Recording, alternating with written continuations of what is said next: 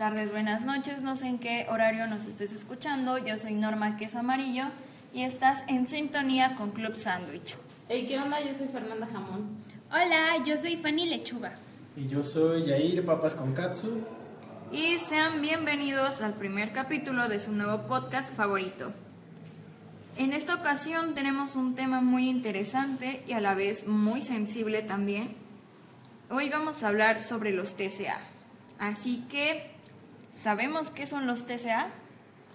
Pues sí, cómo no. Eh, tenemos esta idea. Bueno, para empezar, digamos, los TCA son los trastornos de la conducta alimentaria y existen en una gran variedad que afectan en distintos escenarios, a distintas personas y se tratan de distinta manera. Sin embargo, creo que, bueno, todos hemos escuchado al menos un poco de él, porque es un tema ya muy común y tristemente que ocurre demasiado en nuestra sociedad.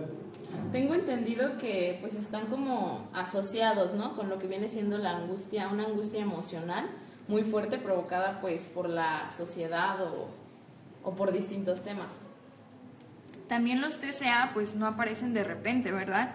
Eh, son trastornos que provienen de diferentes factores genéticos, sociales, psicológicos, familiares o personales.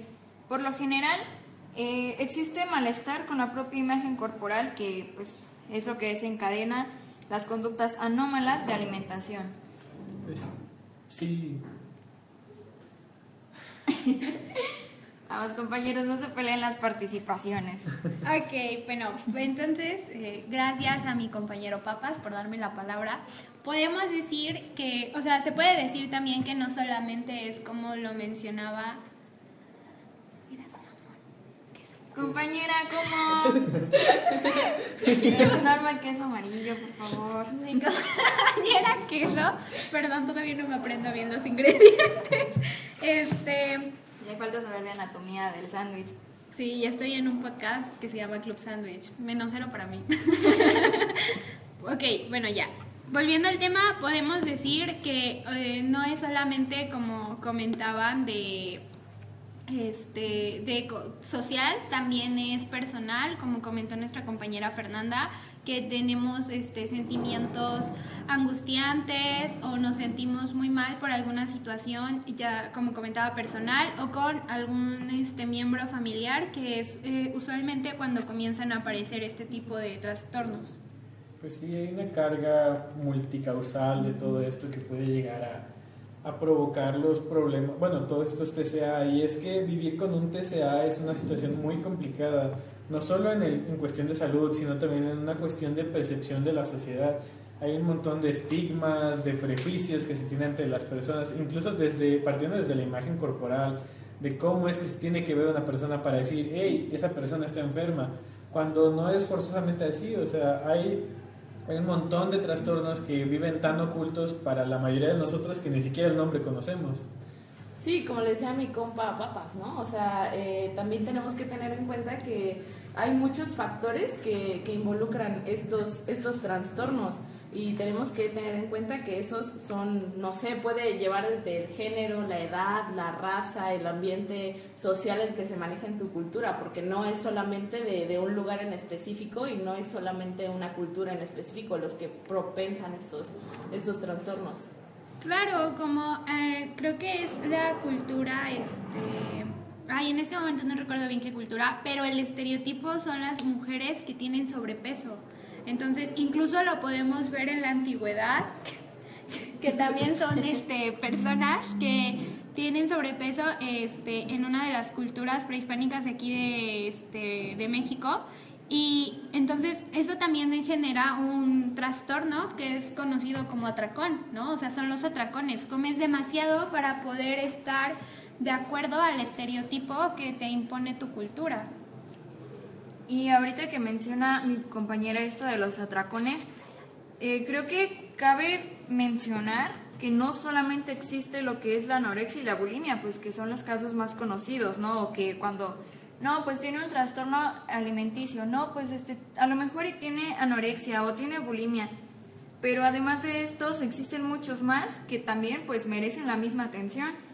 Como puede ser el trastorno por atracón, que este comúnmente se da, me parece que por la ansiedad, ¿no? Sí, usualmente cuando una persona está ansiosa y no sabe cómo sacar este o cómo controlar, cómo llevar a cabo su ansiedad, empieza a comer en exceso, empieza a comer demasiado y es la única manera en la que logras. Y a pesar de que estés lleno, sigues queriendo comer, o sea, no hay como un límite. Es que hay un, hay un, sentimiento de vacío, o sea, más allá de hambre ya es un sentimiento de querer tener algo en la boca para poder controlar esa ansiedad. Sí, también está lo que es el trastorno por rumiación, el trastorno también por la evitación o restricción de alimentos, este para evitar de comer, ¿no? Pero muchas de las veces no te da apetito o no es algo que nosotros podamos controlar por eso es que también se necesita de ayuda externa, como puede ser la ayuda psicológica, ¿no? Porque la ayuda familiar y social también es, es muy importante en estos casos.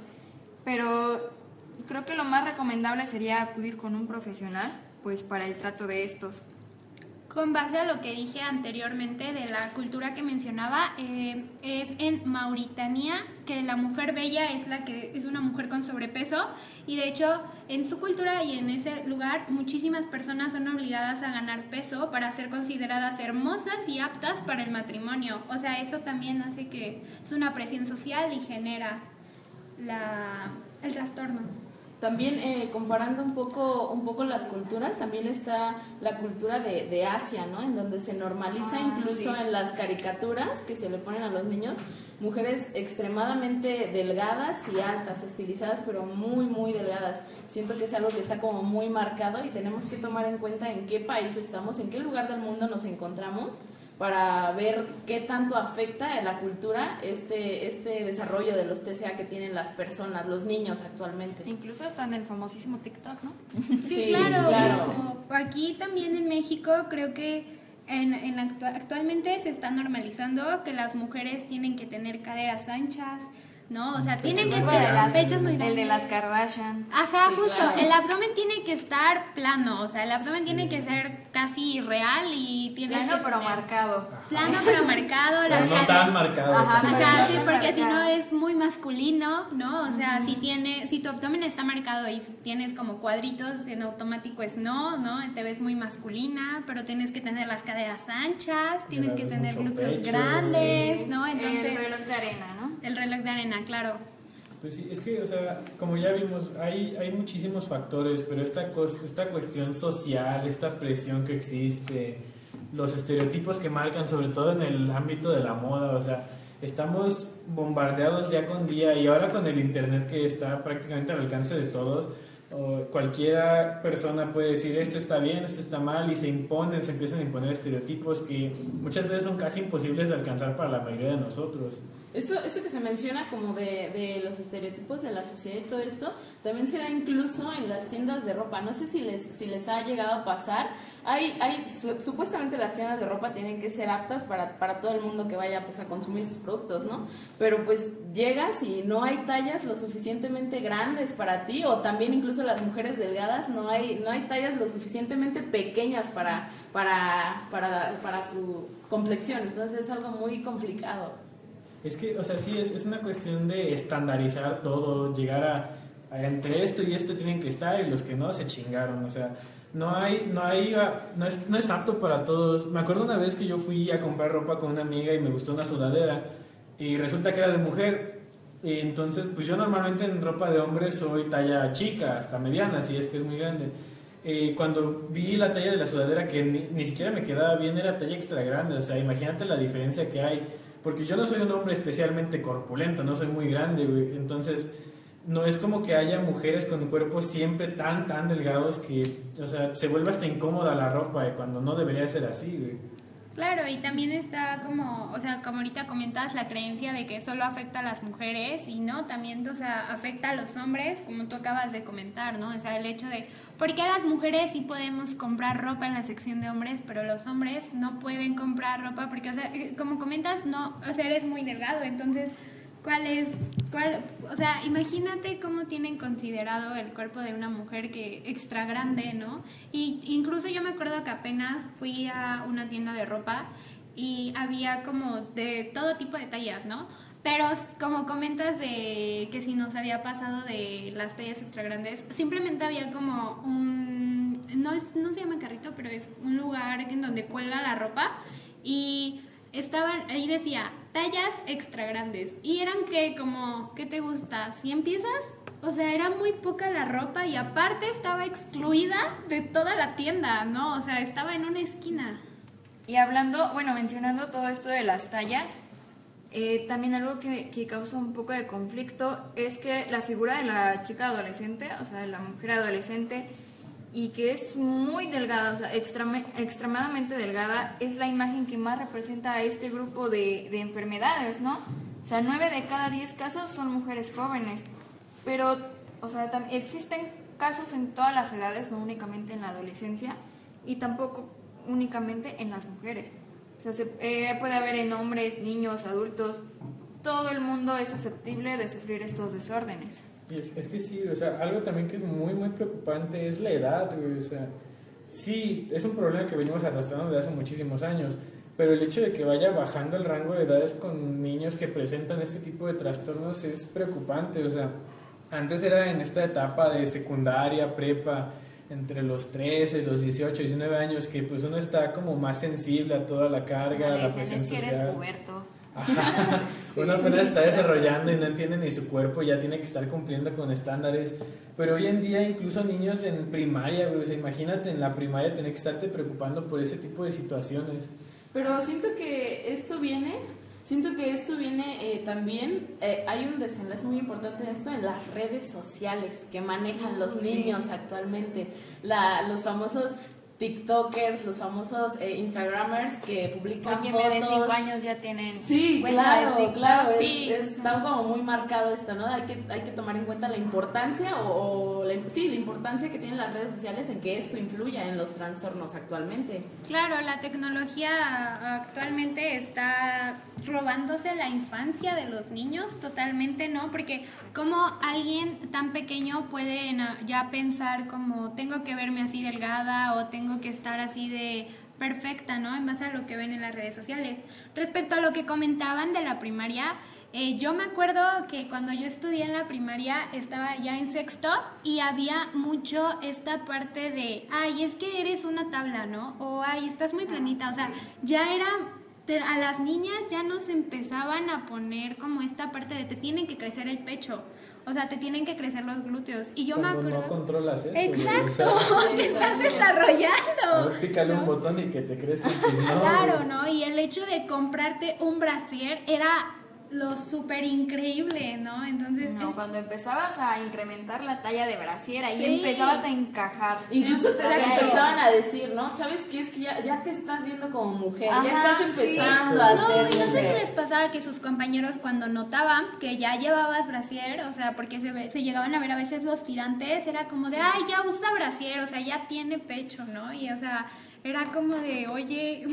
Y en los hombres se da mucho este, este, este pedo de que cuando están muy delgados, me ha, me ha, tocado en la primaria también, como dicen, me ha tocado cuando están muy delgados, es como de, ¿ya qué horas te empieza a desarrollar bien? ¿A qué horas empieza a comer bien, no? ¿A qué horas te empiezas a ver más corpulento, no? Sí, claro. Fornido. Óyeme, los músculos, dice. Exacto, sí. Pero es que, o sea, hay, hay muchísimos tipos de cuerpos, güey, o sea, no tienen que ser todos como te dicen, pueden ser más delgados, más grandes, o sea es una cuestión también genética, o sea, no, no todo lo controlamos nosotros. Pero este tipo de comentarios es lo que nos lleva a los trastornos alimenticios.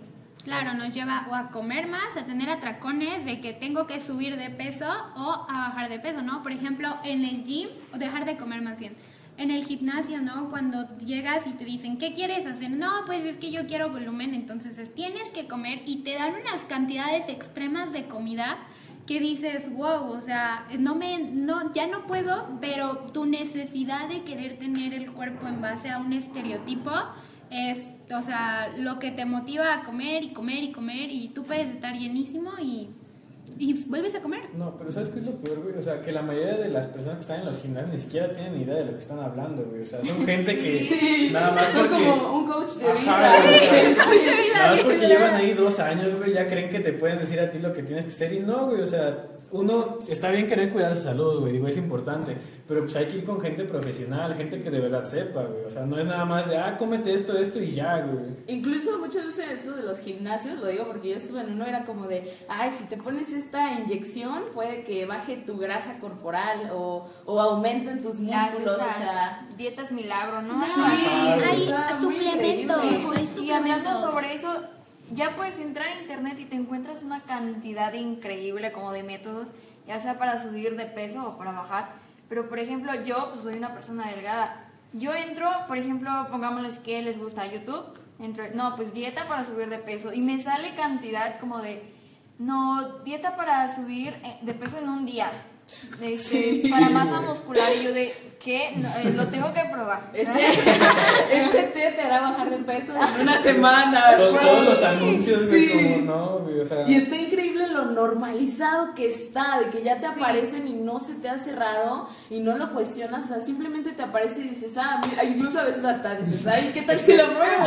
Sí, hablando de eso, yo vi en un programa de televisión, o sea, no recuerdo, pero vi en un programa de televisión en el que literal la gente se ponía lombrices, ubican las lombrices en los estómagos, o sea, se hacían como que se les generaran lombrices para que se comieran la grasa, porque ya ven que las lombrices para bajar de peso y después según retirarlas, pero todo el daño físico, todo el daño que ocasionas en tu estómago es brutal, o sea, mucha gente moría, moría por eso. No, y es que también cabe mencionar que los TCA pues te dejan secuelas, ¿no? No es solamente de que, no, pues este, tienes TCA, ya vamos a entrar a tratamiento y fin, se acabó. Eh, para muchas personas pues los TCA son sinónimos de una reducción que digamos significativa del índice de masa corporal. Eh, pero sin embargo, eh, son muchas las consecuencias que puede tener una afectación de este tipo, tanto puede ser psicológica como puede ser físicas. En las psicológicas pues podemos encontrar los trastornos coad- perdón, coadyuvantes del trastorno alimenticio, eh, puede ser la depresión, ansiedad que mencionábamos hace rato, y por supuesto que pues interfieren en la vida cotidiana y agravan un cuadro principal. Y de las físicas pues eh, se pueden derivar eh, enfermedades de este trastorno, que pueden ser las hernias de hiato, problemas dentales, desnutrición, diabetes, fracción del esófago y también puede ser la hipertensión. Y en esto que menciona también está como la desinformación que tienen las personas, porque normalmente cuando les dices a alguien, eh, tengo un trastorno de, de alimenticio, o tengo anorexia, ah, pues come bien. Ajá, no saben, no saben. Todo lo que Sí, implica, güey. o sea, la relación que lleva esa persona con la comida, el trabajo que cuesta, o sea, se les hace muy fácil. Claro, y aparte está también el hecho de no solamente son como psicológicos y físicos, como comentaba Norma, también son hormonales. O sea, los daños hormonales, los daños que las mujeres llegamos a sufrir en la menstruación de que no te baja por meses y de repente te baja totalmente. ¿Por qué? Porque por no comer también se genera la anemia. Y la anemia trae este, afectaciones hormonales y también es muy muy fuerte esta parte para nosotras porque afectan nuestros estados de ánimo totalmente, ¿no? Entonces, tanto podemos sentir más nuestra tristeza o más nuestra felicidad y está también lo clásico de, no saben, como dice Fernanda, ¿no? Por lo que estamos pasando y, está, ay, seguro estás en tus días, ¿no? O ay, o sea, ese tipo de situaciones que dices, ok. Pues es que no, o sea, esta, esta cuestión de la... Hay muchas cuestiones que lo determinan más allá, hay muchas consecuencias, hay secuelas, como ya decía Norma hace rato, y es que, o sea, aparte de que es una enfermedad en sí misma, un trastorno por sí, lo acompañan muchísimos más. O sea, toda esta cuestión de la, de la, de la bulimia, de la anorexia, los problemas emocionales, los problemas mentales, los problemas sociales. Y es que hay muchas, como te digo, hay cosas que lo determinan, la situación económica. O sea, muchas veces ni siquiera es que nosotros querramos. Hay gente que no tiene ni para comer al día a día, ni para comer. O sea, mucha gente dice, ah, pues haz dieta, güey. O sea, cómprate un pinche pescado, sale carísimo, güey. Hay gente que solamente tiene para comer y apenas. O sea, hay, hay muchísimas cosas que no podemos controlar en ese aspecto y la gente es lo que no ve. Claro, como comentaba este como comentaba mm, Fernanda, que si no me equivoco es el jamón. el jamón. Te hace falta comer más sándwiches. Basta. Este. Pero ya eh, se los aprendió. Ya, ya, ya, ya. Es un avance. un avance, un avance. Bueno, pero como comentaba nuestra compañera Fernanda de, ah, pues, este, come bien o todo este tipo de situaciones, también creo que, porque a mí me llegó a pasar como el hecho de, no tengo hambre te dicen, pero es que como si ya es tarde y así, te empiezan como a recriminar, es como de, pero es que no tengo hambre, o sea, no está el apetito, no tengo la necesidad. O sea, a mí luego ni siquiera uh, me rugía el estómago, es que no tenía hambre, o sea, como que creo que tu cerebro te dice, stop, no queremos comida o no, no, no sé, o sea, está muy fuerte, ¿no? Como el hecho de que las personas a veces no entiendan el no tener hambre y quieran como obligarte a comer cantidades grandes de comida. Sí. Es como de, ay, pues come y ya. O sea, o sea, come ya. Psicólogos titulados. y pues es un tema bastante extenso, la verdad. O sea, ya ven, veníamos con unos temas, subtemas y salimos. de todos. Descarbamos muy bien. Y bueno, de hecho, allá hasta hay documentales sobre este tema, ¿no? ¿Cómo cuál? Sí. Pues de hecho apenas vi uno en Netflix que se llama Lucha Constante. Sí. Eh, también lo he Muy buen documental. muy buen documental, está muy, bueno. Pues habla pues obviamente sobre los TCA, ¿no? Y reúne testimonios de muchas personas, algunas que lo han vivido, eh, sobre todo la percepción que tiene pues la gente sobre los TCA y la gente que, que vive con ellos. Eh, hubo un caso, bueno, en una de las entrevistas que se presenta ahí, que a mí me llamó mucho la atención es el testimonio de Lixi. Ella nos habla sobre que, pues, algo que mencionamos anteriormente, que los TCA no, no simplemente es dejar de comer, ¿no? Sino que también necesitas ayuda psicológica, ayuda social. Ella nos menciona lo que es su caso y lo que son casos externos, pero de los que ella ha formado parte. Eh, en una pregunta me parece que le mencionaban si creía o consideraba que los TCA pues son algo propio de un género, ¿no? Algo también que discutíamos anteriormente.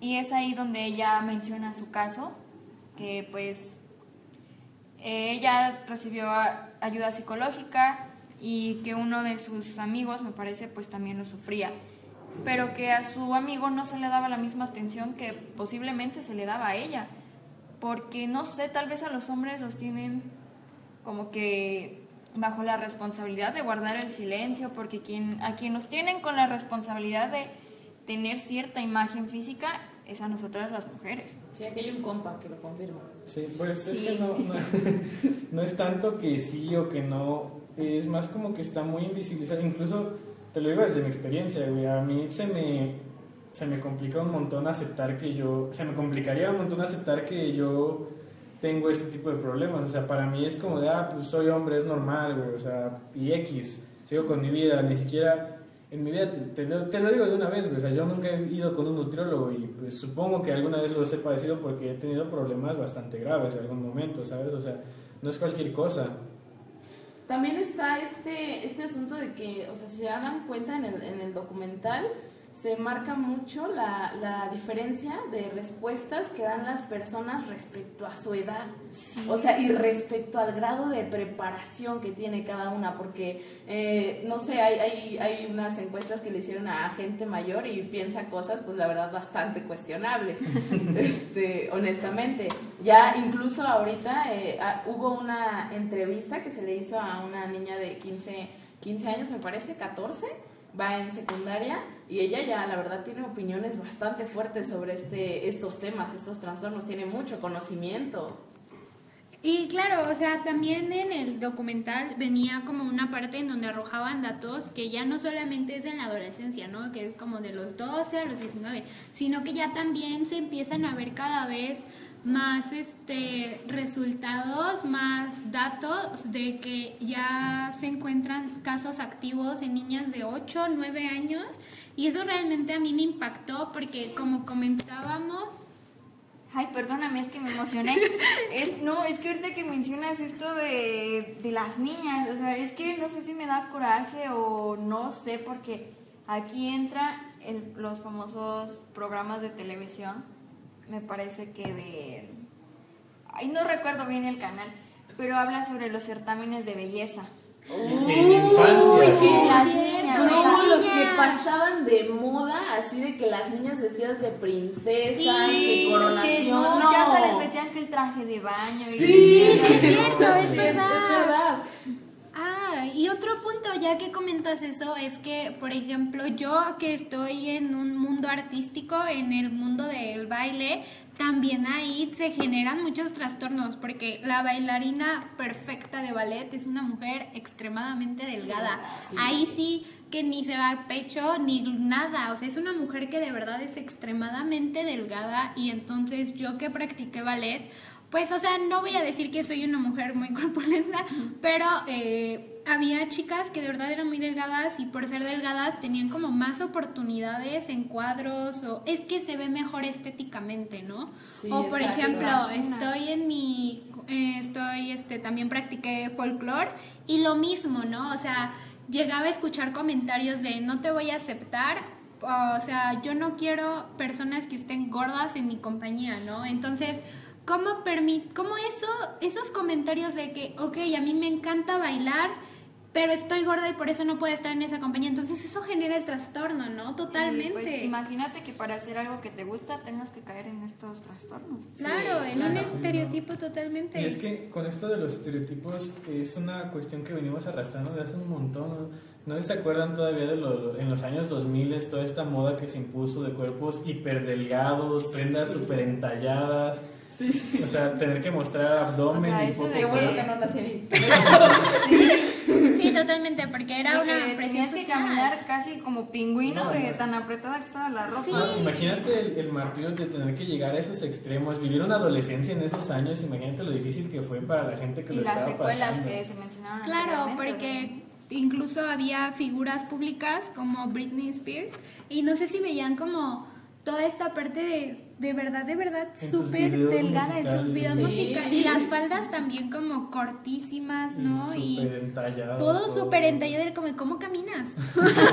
También últimamente que se han puesto de moda estas, estas, estas bandas nuevas de Corea, me he metido a indagar sobre ellas y hay una, hay una cantante en específico que me metí a ver sus, sus dietas porque las siguen bastantes niñas, o sea, que estamos hablando de niñas 14 años, 14, 15 adolescentes, años, sí. Y su dieta consistía en una manzana y avena, un plato de avena al día, o sea, no... Creo que también las modelos de Victoria's Secret, Los. Y, Ángeles, y lo Los peor es que no lo hacen, ¿sabes? Como porque quieran. Su entorno es el que les pide. Pues es justo lo que decíamos, hacer algo que amas y tienes que caer en esa tanto, parte, tienes sí. que sacrificar tanto.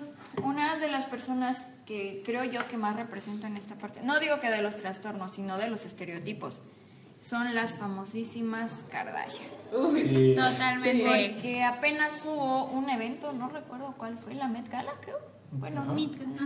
no, bueno, eso. Mira. Lo siento, pero yo no. Más el No. No, produce bien eso. Bueno, pero al menos yo sí me sé la anatomía del sándwich, disculpa. Bueno, este hubo un evento en el que Kim Kardashian utilizó el vestido De de Marilyn Monroe.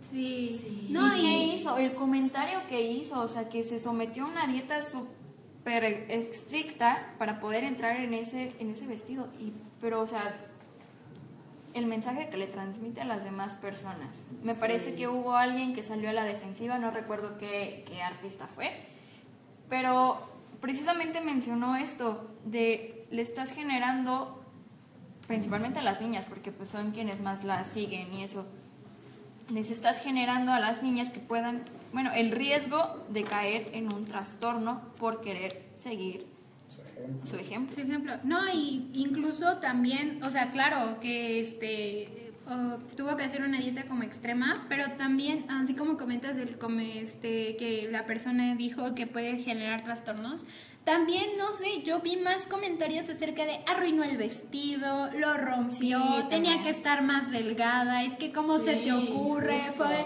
un vestido específicamente diseñado y yo, oigan, o sea, todavía de que se sometió para entrar. Sí, se pone violento. Se pone violento.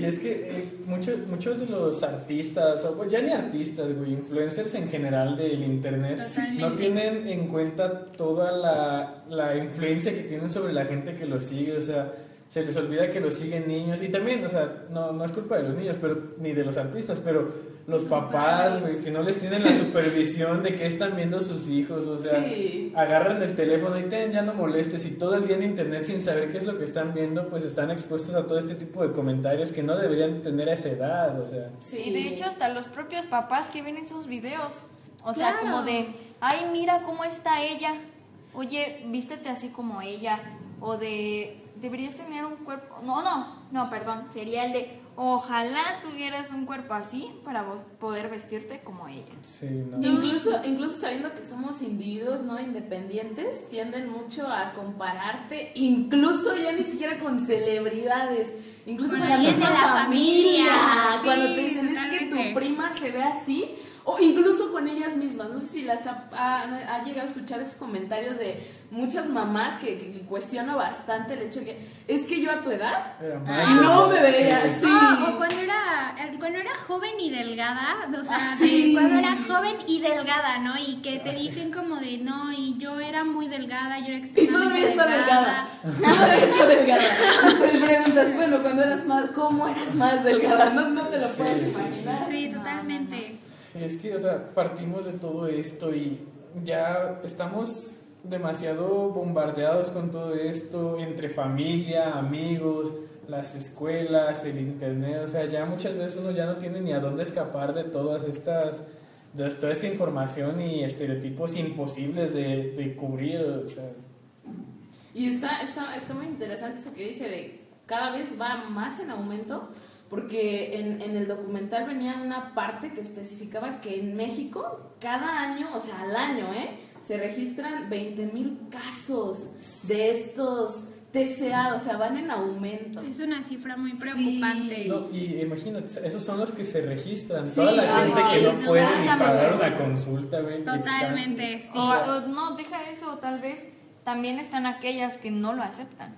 Tú- Sí, exacto. sí, la Porque es un periodo acepta. de casi como duelo, tener que aceptar que todo lo que has estado haciendo está mal, aceptar que te equivocaste y que necesitas ayuda, o sea, Y sobre todo esta reconstrucción de tu persona, ¿no? Porque en muchos de estos trastornos te ves al espejo y a pesar de estar extremadamente delgada, crees que te ves la muy dismorfia, güey, la dismorfia cosa, corporal.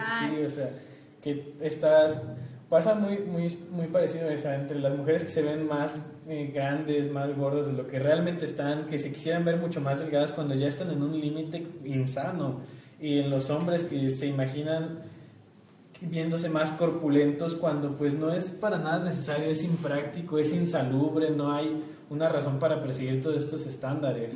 Y hablando sobre eso también, hay otra película en Netflix que se llama Hasta los huesos.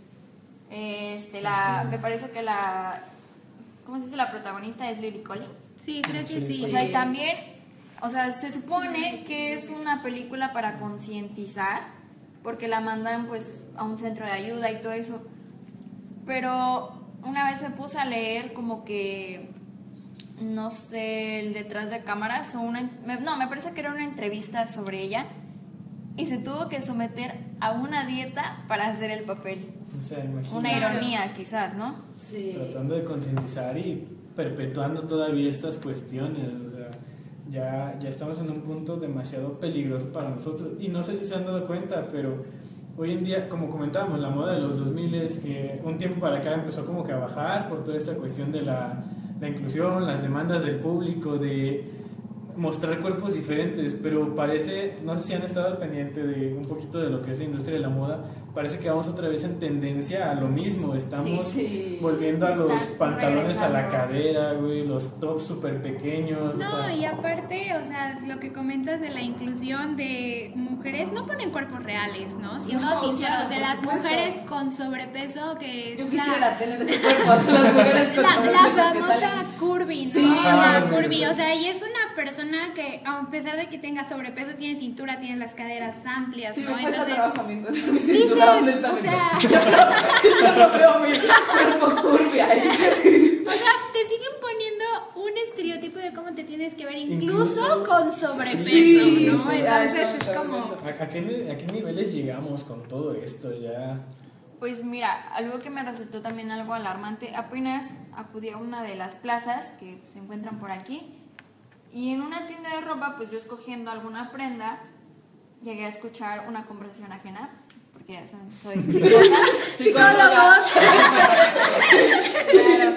Este, una niña tomó una falda y le dijo a la otra, mira, este, me gusta mucho esta. Dice, pero tendría que hacer dieta como de tres meses para poder entrar en ella. Y una niña. Una niña. Y yo me quedé, chale. Después me tocó este, ver como una, una persona pues con sobrepeso le preguntaba a una de las de la tienda si tenía pues tie- tiendas. Ay. tallas. Tallas, sí, tallas, perdónenme.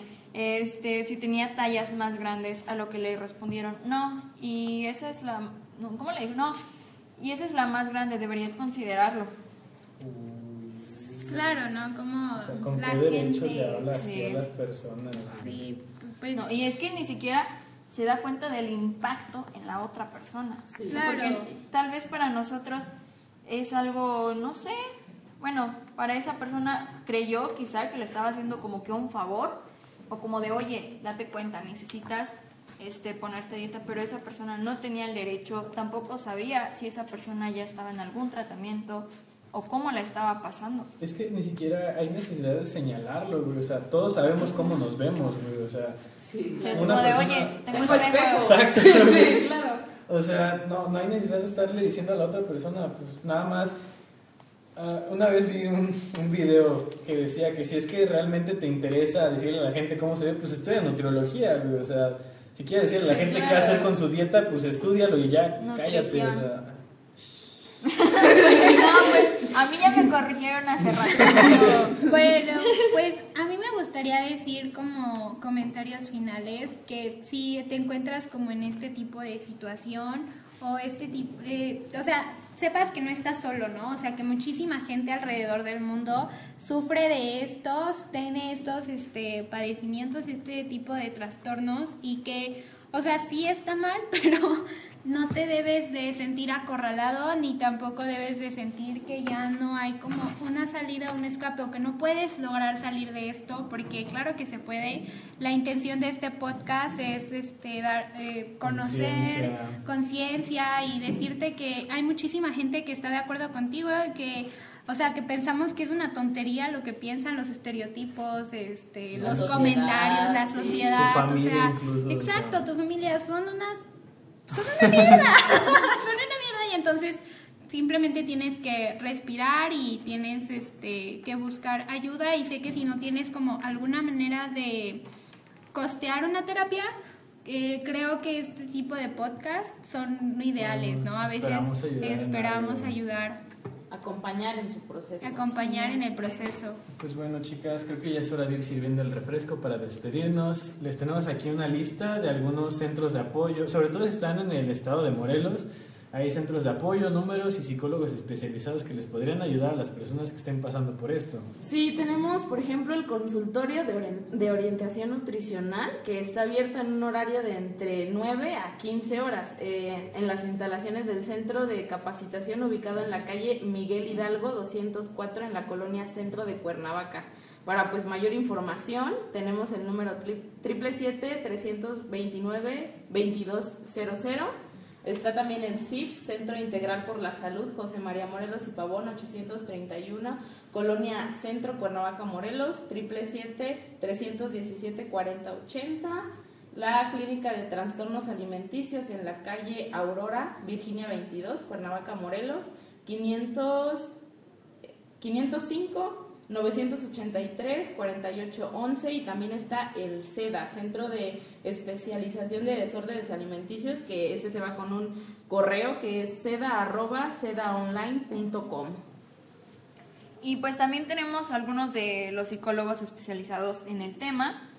Eh, el nombre de Alma San Miguel, 62 330, Cuernavaca, Morelos, 800 099 1206, Francisco Javier Sánchez, 62 448, Cuernavaca, Morelos, 777 312 3912, 800 283 2809, Cristina Campa Flores, 62 019, Cuernavaca, Morelos. 800-283-2827. Bueno, pues eso sería todo por esta ocasión. Esperamos volverlos a ver en la siguiente emisión. Nos despedimos todos ustedes. Hasta luego. Bye. Bye. Bye. Mi, mi, mi, mi, mi, mi, mi.